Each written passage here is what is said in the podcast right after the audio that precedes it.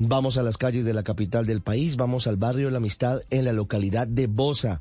Allí anoche, muy tarde, se adelantaba un operativo de la policía buscando a los responsables del asesinato de dos integrantes de la institución en la ferretería ubicada muy cerca de Suacha, que huyeron, les tendieron una trampa, los mataron y se fueron.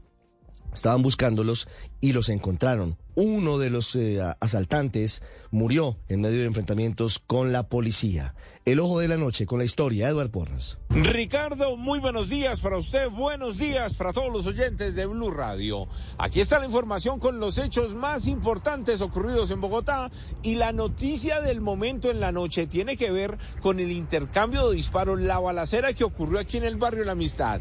Delincuentes en moto se enfrentaron a policías de la localidad de Bosa. Uno de los criminales murió en el sitio, otro fue capturado, una menor de edad fue aprendida y la sorpresa para los uniformados fue que uno de ellos llevaba el arma de fuego, la pistola que le robaron al subintendente que fue asesinado el pasado domingo en este mismo sector de la capital del país. Además encontraron un revólver calibre 38 y la persona que murió llevaba un chaleco antibalas. Esta historia comienza en el municipio de Suacha y en el momento que estos sujetos, dice la Policía Nacional, se roban la motocicleta.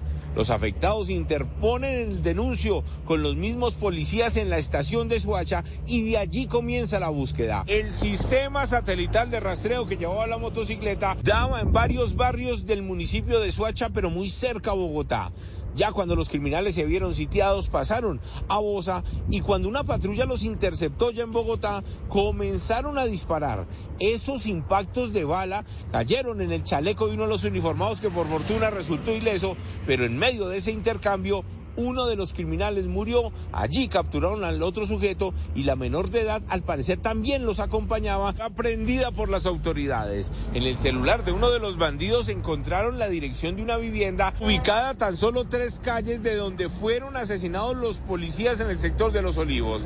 De inmediato la allanaron y en este momento están investigando para ver qué relación tiene con estos sujetos y quiénes fueron los que atentaron y acabaron con la vida de los policías el pasado domingo. La fiscalía realizó la inspección y la policía aún no se ha pronunciado sobre este caso. Edward Porras, Blue Radio. Estás escuchando Blue Radio.